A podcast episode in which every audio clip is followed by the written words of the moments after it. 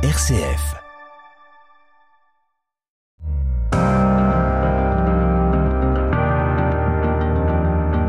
RCF, les racines du présent.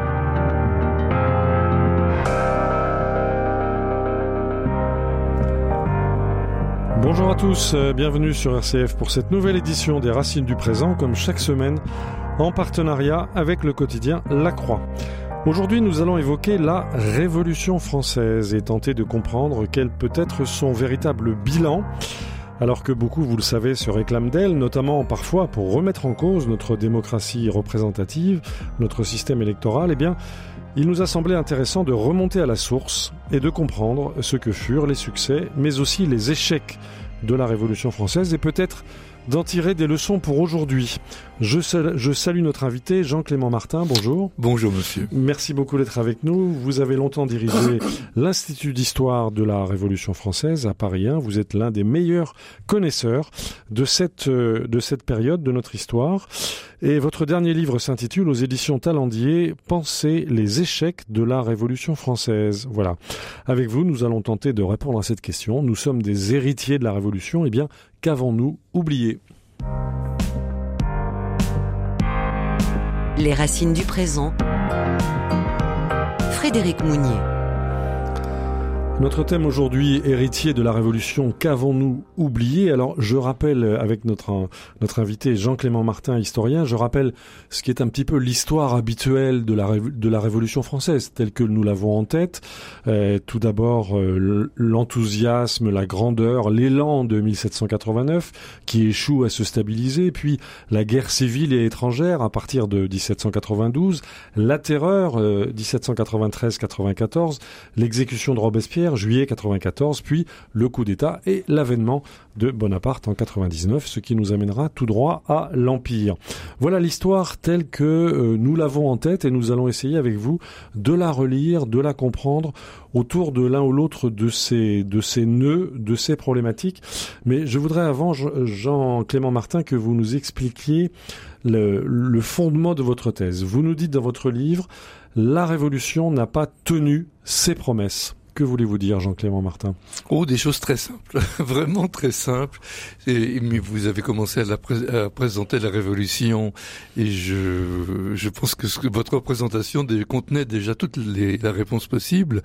Euh, la Révolution est présentée. Je ne vais pas dire se présente. Hein. Oui. Je, je dirais est présentée comme le moment où l'on va changer le monde. Bon. Et on se rend compte qu'on va pas changer le monde. Mmh. Tout bêtement. Bon. Et euh, donc, il y a là un, quelque chose qui est une contradiction dans ce qu'on estime être une attente et que on est toujours en train de se demander si il faut la refaire, si il faut la euh, la défendre et, et l'adapter, euh, ou si il faut euh, l'oublier, ou Oui. si il faut la condamner. Pour faire ça. bref, on est passé de l'extrême gauche à de l'extrême droite Voilà. dans ce que je viens de vous dire Et- en quatre mots. Mais tout ce que vous dites reste très vivant en France. Alors, un, ça reste très Ouais. vivant.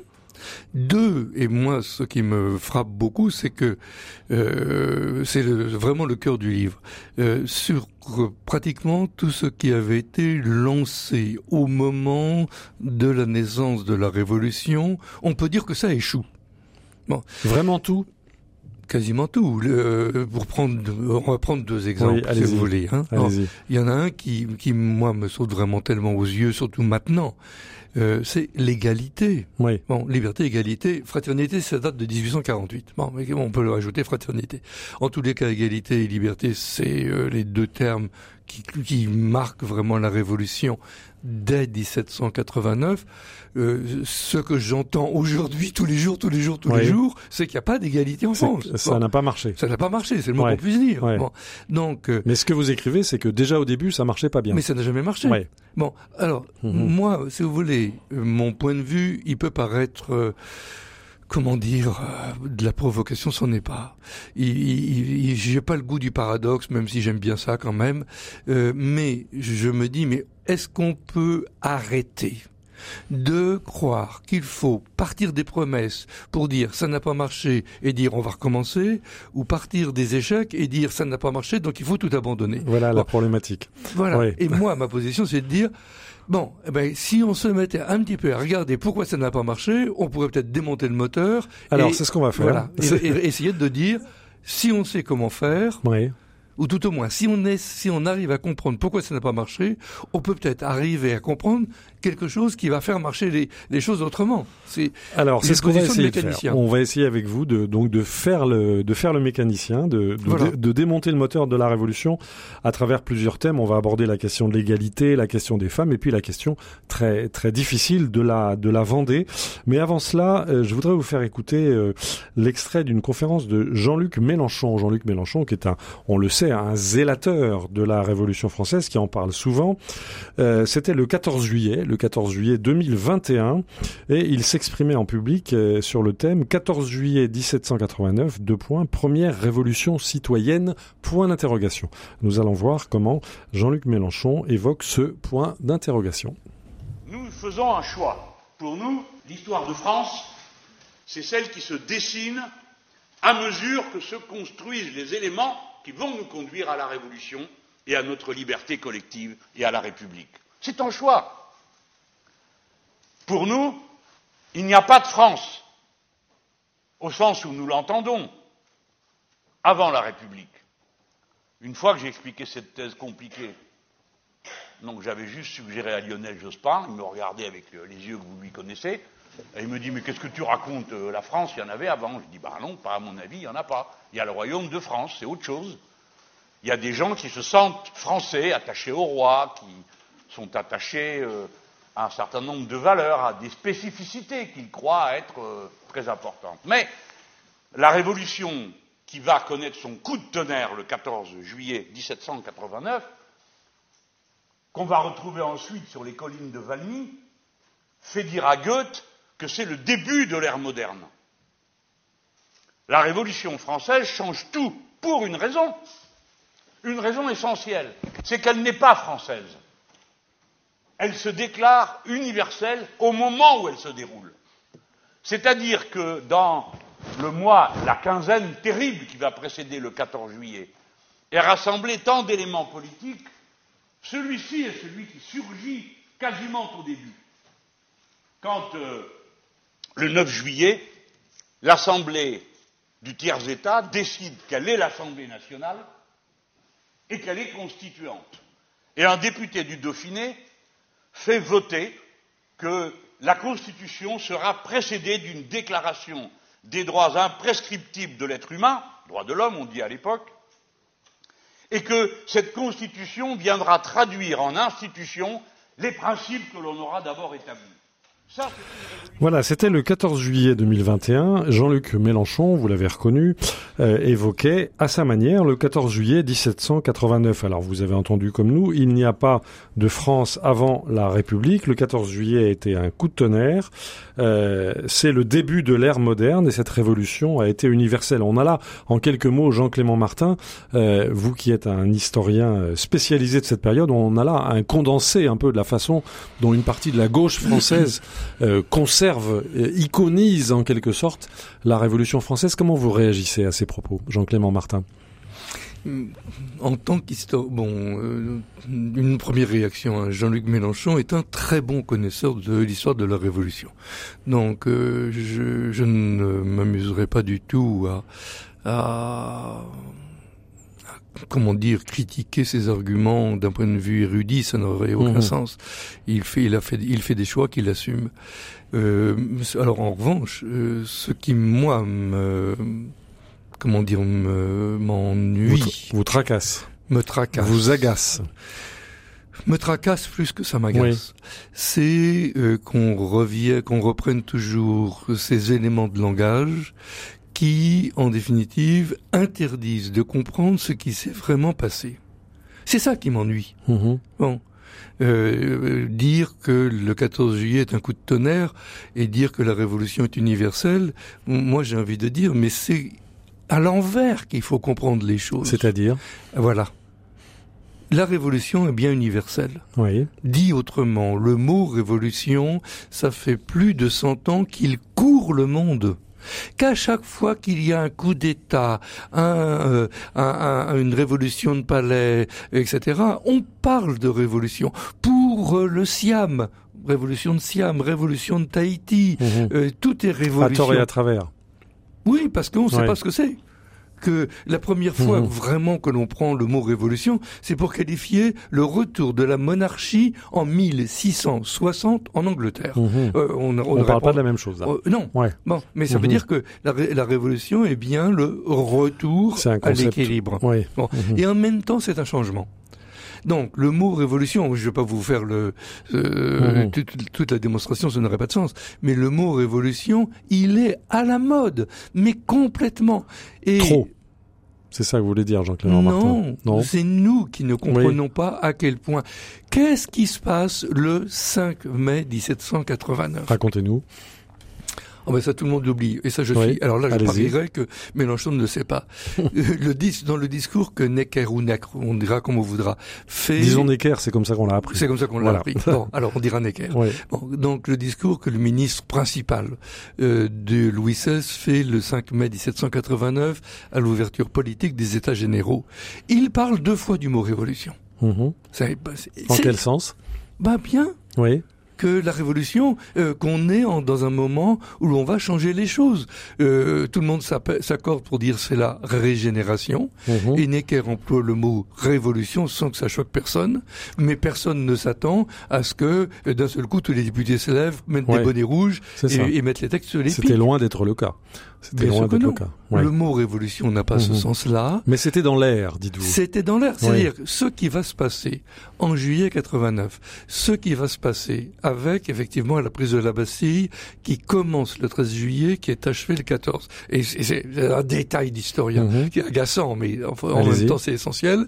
Eh bien, on va appeler ça une révolution parce que le mot est vraiment ça court tout le temps ça serait même euh, le mot heureuse révolution que le fameux La Rochefoucauld-Liancourt celui qui aurait été chargé de dire au roi c'est que c'est pas une révolte mais que c'est une révolution Mhm. aurait lui-même parlé d'heureuse révolution mais le mot révolution le 14 juillet n'a absolument pas le sens Oui. qu'on lui attribue, surtout en 1792, quand le 10 août 1792, alors des vrais révolutionnaires qui ont décidé de faire un coup d'État, qui se sont organisés, qui ont pris des armes et qui se battent contre euh, les partisans du roi qui les attendaient et qui voulaient euh, les Au sein, trucider au sein des Tuileries. au sein des Tuileries, euh, euh, ça débouche sur la chute de leur royauté. Là, c'était vraiment un geste alors révolutionnaire. là, c'est la révolution. Iriez-vous jusqu'à dire, Jean-Clément Martin, que la prise de la Bastille est en quelque sorte un non-événement?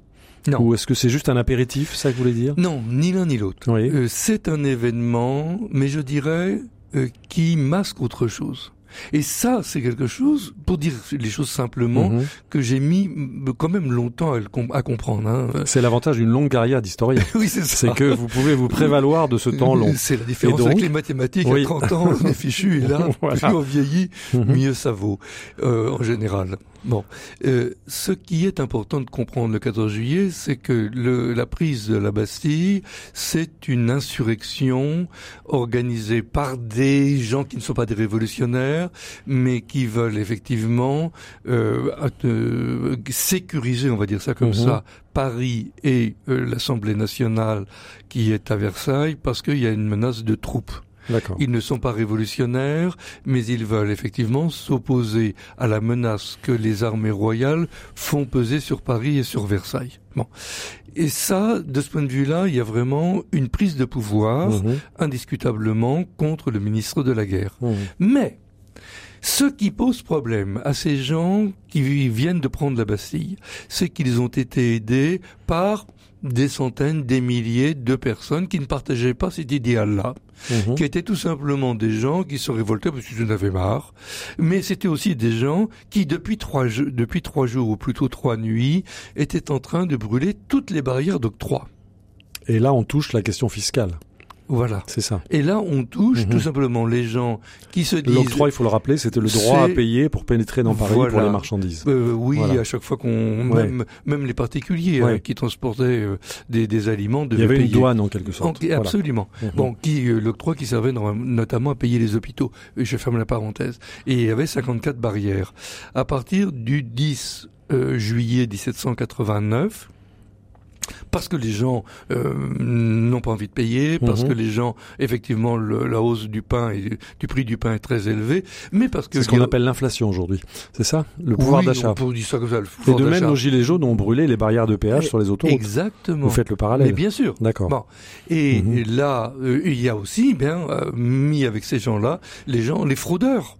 Oui. Ceux qui sont tout simplement les cabaretiers du coin, qui Mhm. ne veulent absolument pas payer sur, leur, sur les barriques de vin qui passent. Donc c'était très disparate. Ah bah oui, et c'était, Oui. compris euh, comme une manœuvre. Alors je cite les mots de l'époque de la populace, des gens qui n'avaient pas de morale et dont il fallait se méfier. Mhm. C'est-à-dire que les vainqueurs de la Bastille, pour faire bref, bon, ceux qui avaient une idée politique à peu près, ne veulent pas s'encombrer de ces gens qui sont éventuellement des fraudeurs et ne savent pas, et ça on retrouve ça, mais on le retrouve dans les journaux, ils ne veulent pas s'encombrer de ceux qui ont coupé les têtes et qui prennent, qui, les, qui, qui sont pris pour d'être des criminels.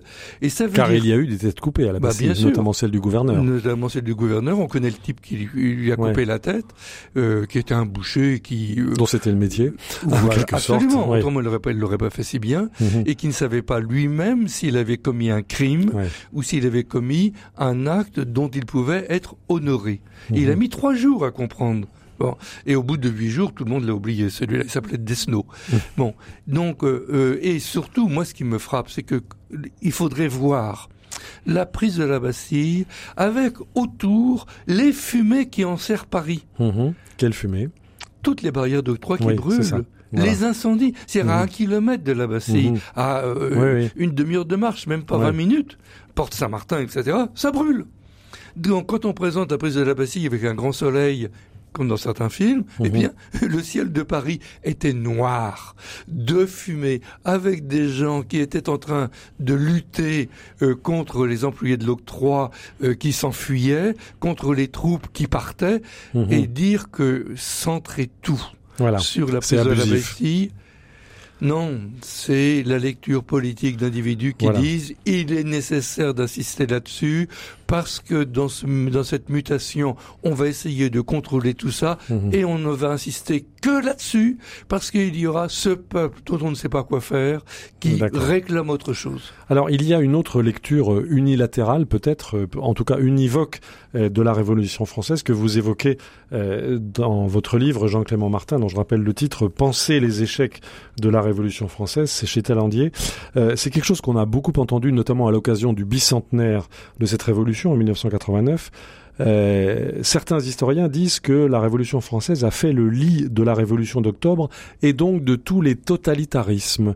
Quelle est votre réaction, vous qui scrutez depuis des dizaines d'années la Révolution française? Comment vous envisagez cette, euh, ce regard porté sur la Révolution Jean-Clément Le, Martin? le regard a été porté depuis la Deuxième Guerre mondiale, depuis le, le- le philosophe américain Talmon, le sociologue américain, et puis surtout depuis les ouvrages d'Anna Arendt, euh, qui ont été republiés en France à partir des années 60 et 70, et la confluence, je dirais, de la critique euh, de la de l'URSS, euh, puisque dans les Mhm. années 70, c'était aussi le moment de la publication des livres de Solzhenitsyn. Voilà.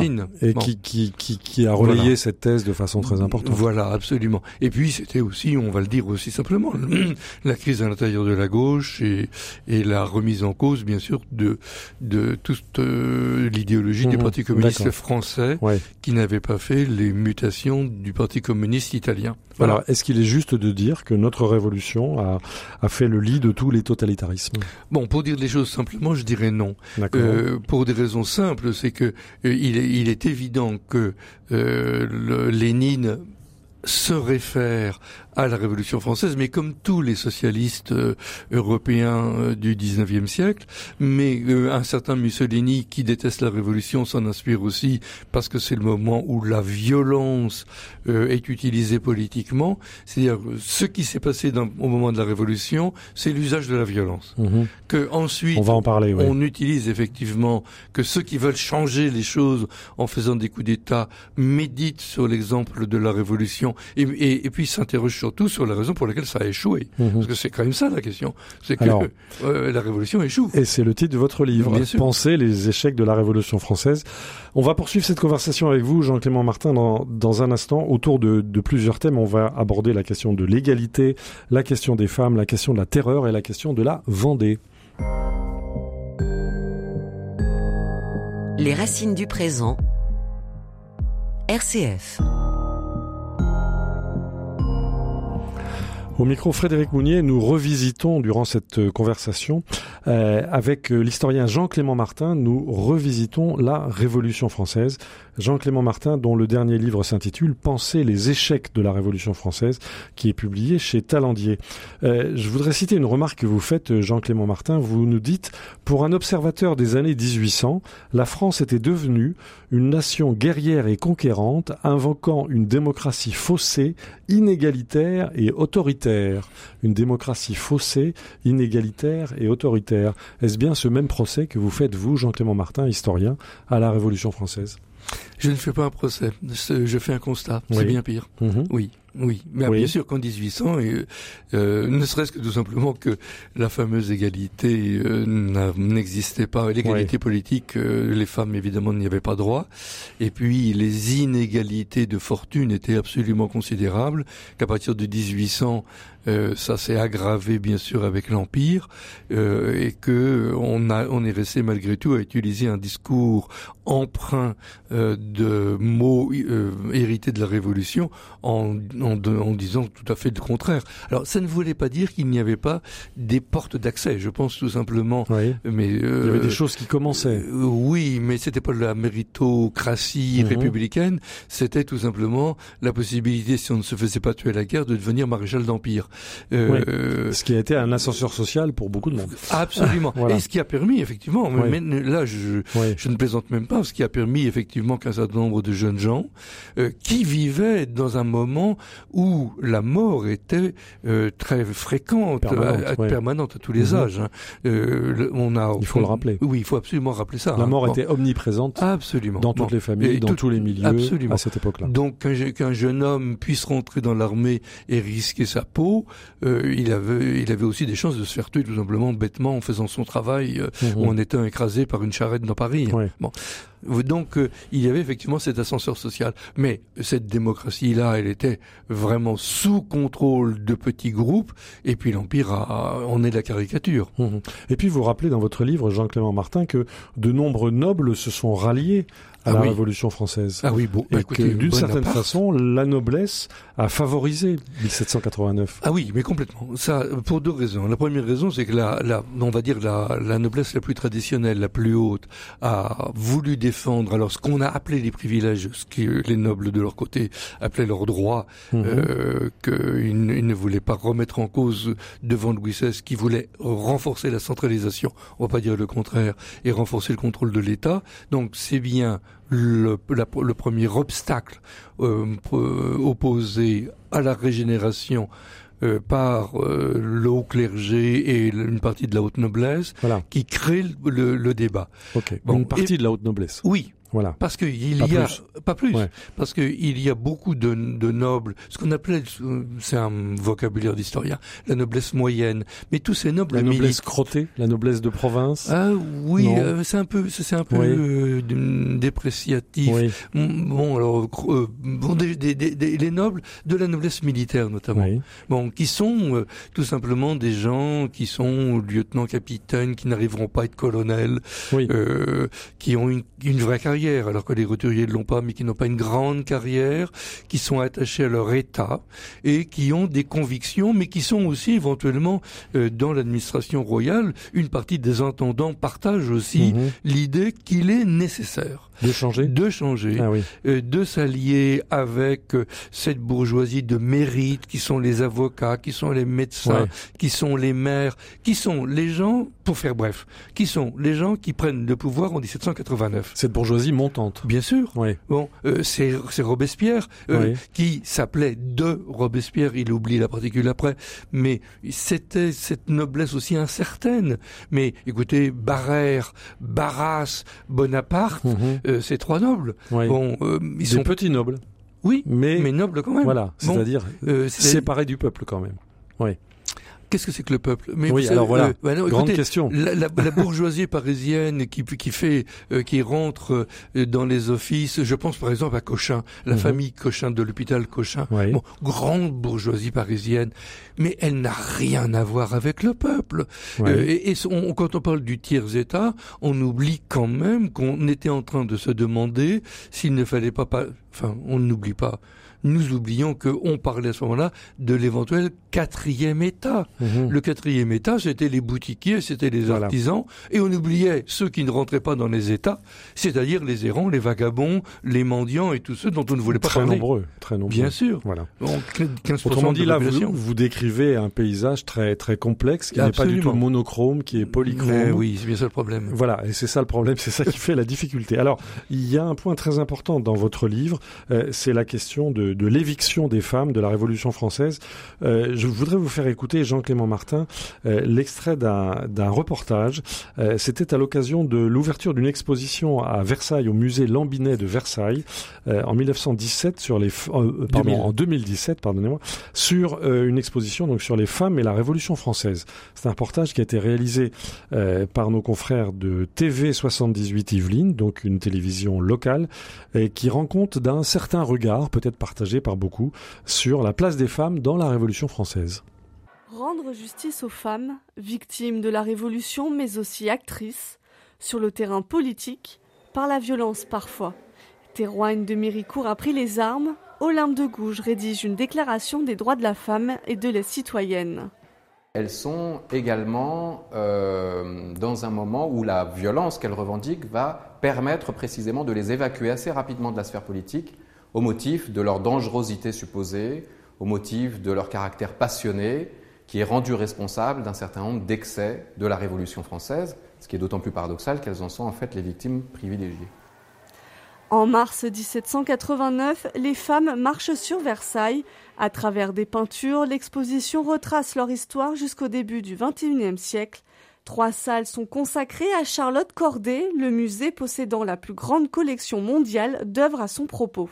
Elle est intéressante puisqu'elle a une double mémoire. C'est d'abord pour certains l'héroïne qui a sauvé euh, le peuple de Marat le sanguinaire. Donc ça c'est plutôt l'historiographie euh, d'une tradition réactionnaire qui euh, essaye d'insister sur les méfaits de la Révolution. Et puis elle est également pour un autre courant plutôt républicain, l'ennemi public, celle qui a attenté au jour de l'ami du peuple, celle qui a donc voulu combattre le processus révolutionnaire.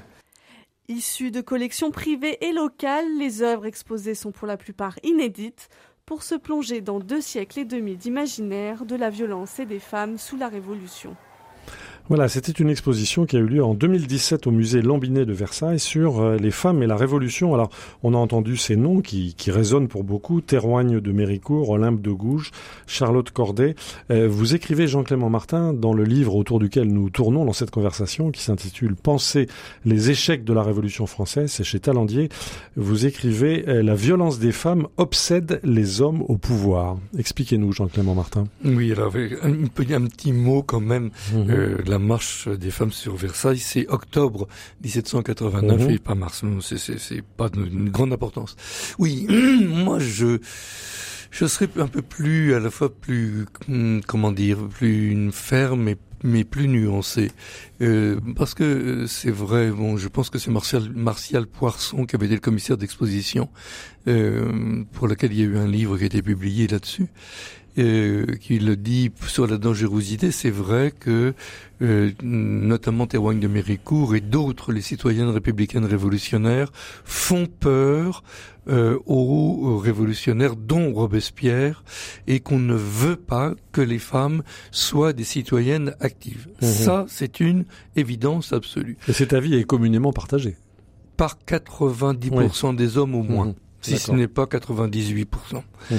Euh, toute tendance, euh, enfin non, Euh, justement, on- on- il, faudrait, Ouais. il faudrait que je, me- je, je me contredise tout de suite. Mais pour les révolutionnaires, il n'y a pas de doute, les, les femmes doivent être euh, mises dans un, un espace réservé. Moi, je dirais que c'est pour deux raisons. Il y a une raison, effectivement, on craint ce pouvoir des femmes qui est dénoncé, et notamment qui est dénoncé parce que euh, le pouvoir, c'est le pouvoir de la séduction. Eh oui. C'est euh, Eh les oui. manipulations nocturnes des femmes, comme on Mhm. va dire joliment avant la Mhm. Révolution.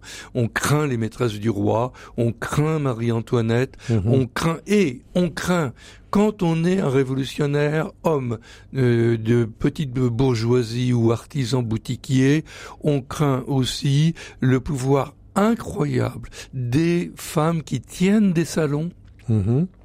qui, vous, qui sauront plus de choses que vous, qui ont fait des études, qui sont capables de faire des discours comme tous les hommes, et on ne veut pas que ces femmes prennent le pouvoir dans les assemblées. Mhm. Donc, euh, euh, il faut pas rêver Ouais. sur euh, des, des espèces d'opposition, sur l'hystérie des femmes qu'on dénonce. hein.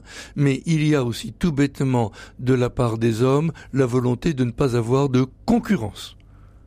Mhm. Et donc toutes ces femmes éduquées, bon, c'est Manon Roland, toutes Oui. ces femmes qui ont eu des, eu des édu- une éducation comme celle des hommes, eh bien, les révolutionnaires qui viennent de prendre le pouvoir à partir de 91 n'ont absolument pas envie d'avoir cette concurrence-là dans les assemblées. Donc on va mettre vraiment les femmes politiques en quelque sorte sous contrôle. Mhm. Et celles qui vont réussir à rentrer dans les armées, il y en aura, vont euh, avoir euh, la, la possibilité de progresser véritablement. On ne les exclura de l'armée à partir de 1793. Là encore, pas de concurrence. Alors maintenant, euh, ce qu'il faut, il y a quelque chose qui est un peu paradoxal, mais qu'il faut bien comprendre, c'est que il y a un domaine dans le, un- ou tout au moins un, un camp dans lequel les femmes vont continuer à jouer un rôle, c'est dans la contre-révolution. Eh oui. Parce que Eh il oui. y aura Mhm. dans les armées de charrette eu au moins une Amazone, Madame Buckley, Mhm. qui va commander un escadron de cavaliers. Mhm. Parce que là, la position des femmes, elle est tout à fait, euh, je dirais, admise. Euh, on- ce n'est pas le sexe ou le genre, on, Oui. on va pas se battre là-dessus, qui classe, mais la position noble ou pas noble. Madame Buckley est noble, femme ou homme, ça n'a aucune importance. Donc elle peut monter à cheval Elle- voilà. et mener la charge. Et, et, et Ouais. le marché, on va utiliser des femmes Mhm. combattantes de- ou espionnes dans les armées de charrette sans aucun problème. Et puis, euh, ces femmes seront victimes révolutionnaires et contre-révolutionnaires à égalité. Comme disait la Olympe de Gouges, les femmes n'ont pas le droit de monter à la tribune, mais elles ont la possibilité de monter à l'échafaud. Les racines du présent. Frédéric Mounier. Cette semaine, nous conversons avec l'historien de la Révolution française Jean-Clément Martin à l'occasion de la sortie de son dernier livre Penser les échecs de la Révolution française, c'est chez Talandier. Eh bien, nous conversons autour de ces fameux échecs euh, de la Révolution. Nous avons abordé la question de l'égalité, la question de l'éviction des femmes. Maintenant, nous allons rentrer dans le dur, si j'ose dire, peut-être dans le bain de sang. Nous allons évoquer d'abord la terreur et puis ensuite la Vendée. Alors, sur la terreur, vous avez euh, des, des lignes extrêmement euh, passionnantes, Jean-Clément Martin. Vous nous expliquez que la révolution des frères contraire n'a pas été fratricide et euh, vous dites il n'a jamais existé aucune décision de terreur. Donc si je vous ai bien lu, Jean-Clément Martin, il y a eu certes des bains de sang, mais il n'y a pas eu de terreur organisée. Est-ce bien cela que vous voulez dire, Jean-Clément non, Martin? Tout à fait. Mais c'est c'est un point qui peut paraître anecdotique, mais qui ne l'est pas du tout. Ah non, pas du tout. C'est c'est Euh, tout à fait essentiel. C'est vraiment La question de la hein. violence, oui. Absolument. Oui. Euh, la Révolution française est identifiée à la terreur et un certain nombre de mes collègues bon, disons-le simplement, estime que la terreur commence dès le 14 juillet 1789. Donc, euh, bon, c'était aussi la position de François Furet. Bon, c'est vrai que quand j'intitule ce livre Penser les échecs de la Révolution française, je peux pas m'empêcher de dire que c'est la réponse que j'aurais dû faire à François Furet il y a Mhm. longtemps et que je le fais un, un peu tardivement. Bon. Euh, il fallait le temps de le faire. Et donc, euh, pour François Furet, 1789 annonçait 1793. Et 1793, c'était ce qu'on a dit pendant très longtemps, le moment où l'on mettait la terreur à l'ordre du jour. Voilà. Bon, voilà. Et Mais là, vous dites cette erreur n'a pas été un système. le problème, c'est que ça n'a jamais été mis à l'ordre du jour. Euh, C'est-à-dire ça n'a pas été voulu, Non, même ça que- s'est auto-développé en quelque sorte. Alors, c'est même pire que ça. Allez-y. c'est que euh, c'est un mot d'ordre qui circule, qui va être repris à la Convention le 5 septembre 1793, et les députés, sauf deux qu'on connaît, vont dire il est hors de question qu'on mette la terreur à l'ordre du jour. Mhm. Mais le mot d'ordre circule. Si bien que le, il y a une espèce de réclamation de dire il faut qu'il y ait des mesures de terreur. Je ne dis pas de terrorisme, hein, parce que c'est encore autre chose Oui. de terreur pour faire peur aux ennemis contre-révolutionnaires. On n'a jamais défini ce système. On n'a Mhm. jamais défini. La Convention, à plusieurs reprises, a, a répété qu'on ne devait pas mettre la terreur à l'ordre du jour. Et ce qui s'est même passé, c'est que, alors, faut être clair, les conventionnels, Robespierre parmi eux, ont laissé faire Mhm. des massacres dans l'automne 1793, que ça soit bien sûr dans la Vendée, en Bretagne, à Lyon, à Marseille, à Bordeaux. On laisse faire les massacres. Et ces massacres sont importants. Et il y a Bon. eu, vous écrivez, 35 000 à 45 000 victimes politiques. Oui, on sait, les chiffres, on n'en Oui. sait rien. Disons Enfin, que c'est pas négligeable. Ah, ben c'est pas négligeable du tout. Voilà. Bon, euh, euh, dans la Vendée, on, est, on, on y viendra. Il, y a Oui. deux- il y a 200 000 morts. C'est ça. Bon, euh, donc c'est quand même absolument euh, important. Bon, reste que euh, on a laissé faire ces massacres dans l'automne 93 pour contrôler la violence à partir de janvier 1794 et centraliser cette violence pour qu'il y ait vraiment un contrôle depuis Paris. Mhm. M- Mais on n'est toujours pas dans le système. On est dans cette espèce de jeu compliqué entre des politiques qui essaient de canaliser, d'organiser des choses qui les, qui les dépassent. Il y a une Bon. sorte de violence fondamentale qui, qui éructe toute seule, c'est ça Non, mais Et qu'on essaye de euh, contrôler je vous maladroitement, Pardon, la non violence, elle est toujours là. Oui. À partir de, Elle préexiste. Bien sûr. Oui. Bon, y compris la violence. euh, Vous savez, quand on est dans un moment de disette, de crise, Mhm. Euh, le roi lui-même avait institué les jugements prévôtaux dès 1788. Quand il y avait une émeute, on avait le droit de prendre trois ou quatre meneurs et de les pendre sans jugement en va sous 24 heures. C'est 1788. Mhm. Oui. C'est avant 1789. Bon, Mhm. on- on n'est pas dans une période de très comment Et alors, à cet égard, sur ce point précis, vous écrivez, Jean-Clément Martin, que euh, la guillotine, l'invention de la guillotine a été en quelque sorte un paradoxe, Oui. euh, pre- presque un progrès, si on vous lit bien. Vous écrivez, la décapitation pour tous a aboli le privilège de la noblesse de subir seul une mort honorable et rapide. Oui, et moi je C'est étendu à tout le monde maintenant, c'est ça Mais Oui, et- et- et C'est fascinant, ce paradoxe. C'est pas un paradoxe. Oui. Quand vous savez comment vous êtes mis à mort en Allemagne, en Russie, en, en Angleterre, Hmm. dans tous les pays du, du monde à l'époque, euh, que sauf euh, dans euh, Neuchâtel, euh, sauf à Florence où la peine de mort est abolie, partout ailleurs la peine de mort est, est mise en place d'une façon absolument abominable, il vaut mieux être guillotiné. Euh, vous souffrez quand même moins. Il n'y a pas de, il n'y a pas au sens propre de torture. Mhm. Il y a un supplice, il n'y a pas de torture. Bon. Mhm. Alors tout le problème est que la guillotine est mise sur un tréteau, sur des, un échafaud, Mhm. Bon. donc transformé en spectacle. Et que là, ce qui était en quelque sorte un progrès humanitaire, de supprimer la torture et de faire une mise à mort qui soit générale, dans laquelle il n'y ait pas de privilège à mourir rapidement. Bon, et, c'est comme ça qu'il faut voir la guillotine. Euh, est inversée complètement. On met la guillotine en spectacle et on transforme ce qui aurait dû être quelque chose, une œuvre judiciaire Mhm. dénuée euh, de ce pathos, au contraire, dans quelque chose qui est absolument euh, scandaleux. Mhm. Parce que là, on vient voir les gens mourir c'est une sorte et de mettre les spectateurs se Oui. repaître. c'est une sorte de liturgie politique?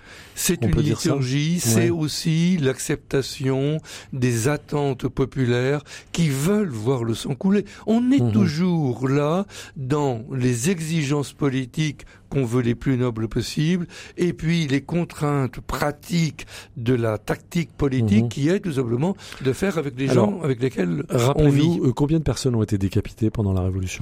Oh, c'est très compliqué, on n'en sait trop rien. C'est sans doute 17 000. Mhm. Euh, c'est 2600 à Paris, euh, 17 000 qui auraient été jugés judiciairement, Mhm. euh, plus toutes les autres euh, qui ont été euh, euh, mises à mort. Bon, moi, je les estimations sont quasiment euh, euh, Mhm. impossibles à faire. J'ai on, on Enfin, arrive à dire que c'est 200 000 personnes mortes en Vendée, Ouais. que c'est 400 000 personnes qui seraient mortes dans les quatre premières- années de la Révolution, euh, un million de personnes au moment de la Révolution pendant dix ans. Je redis toujours, c'est euh, deux ou trois fois moins que pendant l'Empire. Voilà. Alors, Ah oui. il y a un point précis euh, sur lequel je voudrais revenir, euh, Jean-Clément Martin, c'est euh, nous avons tous en tête ce qui est peut-être un lieu commun qui consiste à dire que la révolution dévore ses propres enfants. Et vous, vous écrivez, la révolution des frères n'a pas été fratricide. Oui. On a pourtant le sentiment qu'ils se sont guillotinés les uns les autres. Comment voyez-vous les choses? Euh, de deux façons. La première, c'est de rappeler que euh, sur 770, à peu près 69 euh, députés, sur ces 762 députés euh, de la Convention, il y en a seulement euh, un peu plus de 10, de 10% qui sont guillotinés. Alors, euh, Quand même. C'est beaucoup, Oui. mais euh, restons, je Bon. dirais, là aussi, euh, avec la tête froide. C'est le cas de le dire, oui. bon. Et C'est la première chose. Mais surtout, c'est cette idée de, de lecture. C'est une lecture de la Révolution. On Mhm. les présente comme des frères, avec des slogans, soit Voilà. mon frère ou je te tue. Mhm. Je, moi, ma position, c'est de dire arrêtons ce pathos. Ouais. Arrêtons ce pathos.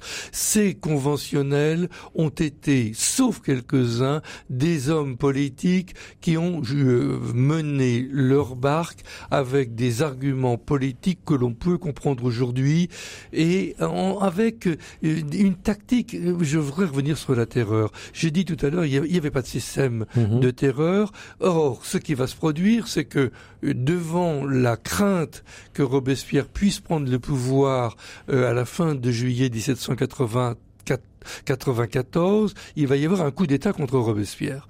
Bon, c'est la chute de Robespierre. Ça veut dire que là, la majorité des députés craignent pour leur vie. Pour leur vie, oui. Gauche et droite. Hein Oui. Et ce qui se passe... le système s'emballe, en quelque sorte. Oui, et surtout, Oui. ils ne veulent pas de cette révolution morale, je préfère dire morale qu'autre chose, que Robespierre est en train de mettre en place. Mais Robespierre était aussi à la tête de tout un groupe très puissant et contrôlait tout Paris. Donc, Mhm. euh, il y a des règlements de compte personnels là-dedans. Bon, donc Robespierre chute. Et dans le mois qui suit, on va dire que Robespierre a créé la terreur alors qu'il s'était toujours prononcé contre, et on va dire que c'est lui qui a institué la terreur, que c'est lui qui en est responsable, et on va dire que tous les gens qui étaient autour de lui étaient des terroristes. Le mot Mhm. date de septembre 1794. C'est-à-dire qu'on est bien là dans une invention politicienne, on est bien là dans un jeu politique et euh, ces gens qui ont décidé ça, ce sont des gens qui ont été parmi les plus violents dans les années 1792. Donc ils n'ont pas retourné leur veste, ils ont Mhm. tout simplement joué leur peau et joué du, un jeu politique qu'il est nécessaire de comprendre sans pathos. Les racines du présent. RCF. Au micro Frédéric Mounier, cette semaine nous sommes en compagnie de l'historien Jean-Clément Martin autour de son dernier livre Penser les échecs de la Révolution française, c'est chez Talandier, et nous passons en revue avec lui ces échecs euh, réels ou supposés, notamment autour de la question de l'égalité, du statut des femmes. Nous, allons par- nous avons parlé de la terreur, de la violence, et nous allons aborder la question de la Vendée. La Vendée que vous évoquez comme une guerre mal nommée, Jean-Clément Martin. Pour introduire votre propos, je voudrais vous faire écouter euh, un extrait d'un- discours prononcé par Bruno Retailleau. Bruno Retailleau qui est euh, sénateur de, de, Vendée, qui à l'époque, le 30 janvier 2015, présidait le Conseil général de Vendée. Et ce jour-là, il inaugurait un nouveau musée consacré à Charette, euh, dans ce lieu mythique de la chouannerie qui s'appelle la Chaboterie. On écoute Bruno Retailleau le 30 janvier 2015. Euh, recourir justement à, des technologies modernes, c'est important parce que ça permet de transporter le visiteur dans un siècle qu'il n'a pas connu, dans des événements qu'il méconnaît et de faire revivre finalement Charette et les Vendéens. C'est une exposition qui est à la fois très très esthétique et qui, je crois, décrit bien le parcours de Charette, qui explique très très très bien euh, le parcours de Charette et, et à la fois l'histoire de la Vendée, bien sûr. Charette, il représente la résistance, il représente euh, l'esprit vendéen. Jean Yol a dit un jour que la Vendée, c'est Charette et Clémenceau et on peut les relier tous les deux à travers euh, cette obstination têtue, comme disait Clémenceau, cet esprit de résistance qui, pour moi, est le meilleur de, de Charette. Et puis, bien sûr, c'est un personnage un peu mythique désormais parce que c'était le dernier grand survivant des grands chefs vendéens. Et, du coup, il a survécu à beaucoup de chefs. Euh, il a été assez génial dans sa méthode de guérilla. Il n'a pas traversé la Loire. Euh, donc, je crois que l'histoire a retenu de lui qu'il avait du génie militaire, comme avait dit Napoléon, mais qu'en même temps, il a incarné à un moment donné la Vendée. Mais ce n'était pas le seul chef. Et il y avait déjà l'ensemble des Vendéens avec lui. Voilà, c'était Bruno Retailleau, le Vendéen, donc président du Conseil général de Vendée, qui inaugurait le 30 janvier 2015 un nouveau musée euh, consacré à Charette. Alors vous avez entendu comme nous euh, Jean-Clément Martin ses propos. Charette euh, comparé à, à, cet autre Vendéen, Clémenceau. On aurait pu aussi parler du maréchal de Latte de Tassigny également, qui était aussi un Vendéen, mais toujours autour de cette idée de résistance. Est-ce que cette, cet éclairage porté sur la personnalité de, de Charette, ce grand chef vendéen, vous paraît juste, Jean-Clément Martin? Pourquoi pas? Pourquoi pas? Euh... On vous sent dubitatif.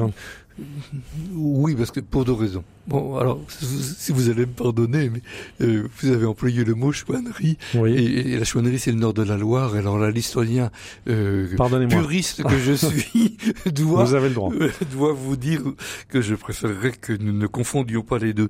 Mhm. Mm -hmm. euh, bon, non, je suis dubitatif aussi sur le, quelque chose qui me semble aussi important que tout le reste. C'est sur cette présentation d'une histoire immersive. Euh, je n'ai rien contre la modernité.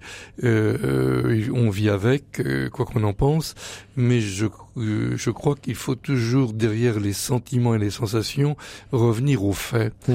Euh, revenir aux faits, essayer de les comprendre sans avoir trop d'images pieuses. Alors, voilà. Alors maintenant, si on passe de l'autre côté. Il voilà. oui, y a eu 200 000 morts. C'est le chiffre. Alors il y a 200 000 morts. Voilà. voilà. Et puis moi j'ai surtout dit que c'est une guerre mal nommée. Parce Alors, que qu'est-ce que vous voulez ce dire que je veux dire, c'est tout bête. C'est pas un génocide. Alors ça, on en parlera après. Oui. On terminera là-dessus, on dira Mmh. non. Hein. Mais on va surtout commencer par dire que en février, mars 1793, parce que c'est là que ça commence. Oui. Dans tout l'ouest, dans tout l'ouest de la France, en Alsace, euh, dans une partie du Massif central, euh, de, autour de Lille, autour d'Orléans, il y a des révoltes rurales contre le, le, la Révolution. Et vous écrivez un tiers à un quart du pays. Voilà. Bon. C'est beaucoup quand même. Énorme. Oui. Bon. Et toutes ces révoltes. Le peuple se révolte contre la révolution. Pour des tas de raisons. Se, des peuples se révoltent oui, contre la révolution. mais les paysans se révoltent parce qu'ils veulent garder leur curé, oui. euh, parce qu'ils veulent pas aller combattre aux frontières, parce Mhm. qu'ils ne veulent, ils veulent pas être commandés par les, les, les bourgeois des villes à côté. Voilà. Bon, ça fait au moins trois bonnes raisons Oui. pour être contre la révolution. Mhm. Bon, ils se soulèvent. Toutes ces révoltes, il y a eu des révoltes tout le temps en 91-92. Hein. C'est pas une révolte par hasard. Ouais. Euh, La, la France est traversée de révoltes paysannes. Ouais. Bon, sauf qu'en 1793, c'est la guerre aux frontières et que euh, à la Convention, on va pas rigoler, si j'ose dire. On écrase les révoltes et il y en a une qui n'est pas écrasée et ça se passe dans le département de la Vendée. Bon, c'est un truc tout bête, Mhm. c'est une anecdote. C'est une petite troupe qui fait peur à une armée qui qui qui euh, qui est battue, qui s'en va. Bon. Et je vous jure que c'est pas plus que ça. Sauf Au départ, au départ. Oui. Ça, ouais. mais oui, Mhm. mais le problème, Oui. c'est que euh, ce qui se passe après le départ, c'est que on, on mal, on, on, on dénomme mal. Oui. Au lieu d'y dire c'est une révolte qu'on va contre qu'on va écraser en envoyant des bonnes troupes qui sont bien commandées, on dit c'est la guerre Mhm. et on dit c'est la guerre de Vendée depuis Paris. Bon. Et on envoie des troupes qui sont prises dans tous les dans, dans, toutes les troupes de France et de Navarre, donc des gens qui ne se connaissent pas, qui ne parlent même pas la même langue, entre un Alsacien il faut et le un rappeler, Marseillais, faut jamais oublier ça, entre des gens qui sont des Girondins, des Montagnards, des sans-culottes, on ne sait pas ce que c'est, mais c'est pas grave, tout le monde sait bien que c'est entre le, la, les modérés et l'ultra-gauche, Mhm. donc des gens qui se détestent, ça veut dire qu'on envoie des troupes mauvaises, mal, mal commandées, contre des révoltés paysans qui auraient dû être écrasés en l'espace d'un mois, et qui, devant l'incapacité des troupes, sont victorieux. Mhm. Tout bêtement. Donc c'est une sorte de, on pourrait dire en vous écoutant, Jean-Clément Martin, que Paris a surenchéri Bien sûr. dans Et c'est ça la euh, cause. Voilà. Et a fait tout Et ensuite c'est parti en vrille. Bah bien sûr, ça part en vrille. Mhm. Ça part d'autant plus en vrille que c'est une guerre qui est vue par les sans-culottes comme le moyen de prendre le pouvoir. Et c'est le pire, mais je ça fait 20 ans 30 ans que je l'écris, bon, que des troupes sans culottes reçoivent l'ordre de ne pas soutenir leurs euh, collègues montagnards pour que les montagnards se fassent battre en septembre 1793 pour que les sans-culottes puissent prendre le pouvoir dans l'armée en Vendée. Donc c'est une lutte entre factions Bien sûr. internes aux révolutionnaires. Absolument. Oui. Et qui Mhm. s'arrête en, dé- en décembre 1793, quand euh, les Vendéens ont été battus par ces armées malgré tout, mais que les sans-culottes sont incapables de prendre le pouvoir parce que leur armée, à eux, euh, ont- sont complètement é- épuisées, et que ça se passe au moment où la Convention décide, si j'ose dire, de siffler la fin de la récréation Oui. et d'envoyer les sans-culottes, les chefs sans-culottes, à la guillotine. Mhm. Bon, donc on a une guerre qui est mal nommée, une guerre qui a été mal conduite, une guerre qui a été provoquée, entretenue par les factions révolutionnaires entre elles. Et il faut, il faut comprendre qu'à partir du printemps 1794, et je, je dis la date exprès, Robespierre arrive à ce moment-là vraiment au pouvoir. Au printemps 1794, on commence à parler des frères égarés et on commence à envisager de faire la paix avec les Vendéens. Donc, l'idée de vouloir exterminer un peuple, nommément les Vendéens, ça n'a jamais Mhm. été vrai. Ça On n'a a jamais bien été dit, aussi simple. ben non, Oui. on a bien dit, alors ça c'est clair, exterminer les brigands de la Vendée. Mhm. Sauf que les brigands, il y en avait partout. Y compris en Normandie, y compris en Alsace. Le mot brigand, c'était un mot qui, comme les pirates, euh, sont des hors-la-loi. Donc, il y a eu de fait des crimes de guerre. Des crimes contre l'humanité, des crimes de guerre, indiscutablement. Oui. Génocide, non. Alors moi je dirais aussi simplement, moi euh, la, la question du génocide a été posée très clairement au moment du bicentenaire et je trouve que je, honnêtement j'y avais pas pensé. Bon, il fallait poser la question. Bon, de, la réponse pour moi c'est non, il n'y a jamais eu une population ciblée clairement. Et j'ai redit là aussi, si l'on veut trouver une population ciblée en tant que telle, Mhm. Parler des Basques. Les Basques ont été déportés 3000 ou 4000, c'est pas beaucoup, mais c'est quand même, euh, c'était pas beaucoup de villages, c'est Mhm. Sarai, Stassou, qu'on connaît quand même. Euh, et, et il y a eu 3 ou 4000 Basques déportés jusqu'à Bayonne et à Bordeaux, où certains sont morts, parce que Basques, parlant Mhm. basque. Bon, donc là, il y a bien eu euh, une identité locale qui a été punie parce que cette identité était euh, jugée dangereuse pour la révolution. On n'a pas détruit les patriotes vendéens. Les patriotes vendéens euh, ont été des conventionnels qui Mhm. ont voté la mort du roi, par le marché. Bon, donc euh, euh, il y a bien là euh, quelque chose à quoi il faut faire très attention, c'est de faire cette espèce de, bon, pour dire les choses simplement, ce qu'a fait Bruno Retailleau, de rassembler tout ça en un seul morceau.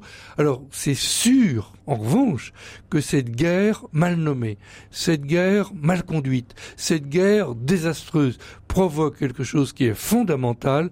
Effectivement, il y a bien une identité vendéenne qui naît après, oui. qui se développe au XIXe siècle, qui crée la modernité en Vendée et qui fait que toute cette zone du sud de la Loire, les Mauges, de Mhm. Cholet jusqu'à La Roche-sur-Yon, deviennent la zone rurale la plus densément peuplée parce que la plus modernisée. Et la plus active économiquement. Absolument. Avec un taux de chômage aujourd'hui très faible. Voilà, toujours. Voilà. Parce que cohésion C'est sociale. le fruit de l'histoire, paradoxal. Oui, voilà. Oui. Logique. Oui. Parce qu'effectivement, il y a un bien peuple eu- martyrisé. Oui. Absolument. Qui s'est mis debout en quelque sorte, c'est ça? Et dans lequel euh, les nobles, les curés et les bourgeois locaux ont donné au peuple local la possibilité de trouver une situation sur place, voire des promotions. Mhm. Parce que le fameux Jean Yol, l'écrivain Jean Yol, Léopold Robert, euh, médecin, euh, on, fait partie de ces mhm. gens qui euh, sont en quelque sorte soutenus par une société alors, on arrive malheureusement au terme de cette euh, passionnante conversation. Jean-Clément Martin, on a encore beaucoup, beaucoup de questions à vous poser. Moi, il y a une question qui me, qui me taraude en vous écoutant et en analysant, en, scrutant les processus révolutionnaires. Euh, comment se fait-il que régulièrement les processus révolutionnaires euh, aboutissent à l'avènement d'un homme providentiel? Voire d'un dictateur. Euh, ce fut le cas avec Napoléon Bonaparte, qui a euh, accompli en quelque sorte la révolution. Euh, est-ce que ça vous paraît inéluctable? Quel, regard vous portez sur cette évolution, Jean-Clément Martin? Ah ouais, ça c'est, non, mais là vous mettez le doigt sur le problème que la Révolution française pose pour de bon. Mhm. C'est quand on fait un coup d'État, quand on fait une mutation quelconque, euh, on est obligé, et il n'y a pas de moyen d'y échapper, on est obligé de s'appuyer sur des violents. Je sais pas comment le appeler ah ça autrement. Ça c'est une constante, c'est un invariant. Bah écoutez, je vais vous dire quelque chose. Si vous faites un coup d'État en disant euh, vous venez gentiment frapper à la porte, bonjour monsieur, je viens faire le coup d'État. On fait pas d'omelette sans casser les œufs. C'est ça. On pourrait dire ça, comme ça. si vous voulez chasser les gens qui sont au pouvoir, euh, vous allez de toute façon employer la violence. Mhm. euh, que vous le vouliez ou non. Euh, ça semble. Alors après, il faut un légitimer ce coup d'État, et deux, il faut éviter que les gens que vous avez embauchés dans votre camp vous dépassent ou réclament ce qu'ils attendent de vous que vous leur avez éventuellement promis et que mhm. vous êtes en train d'oublier parce que vous êtes en train de, dire c'est pas possible que je vous donne tout ce que je vous ai promis, je peux pas. C'est une constante ça également. Oui, mais c'est tout le temps. Et si vous voulez, moi je voudrais prendre un exemple. Hein. C'est 1688 euh, quand euh, Guillaume d'Orange et Marie prennent le pouvoir pour la glorieuse révolution en Angleterre, toujours considérée comme une révolution pacifique, etc.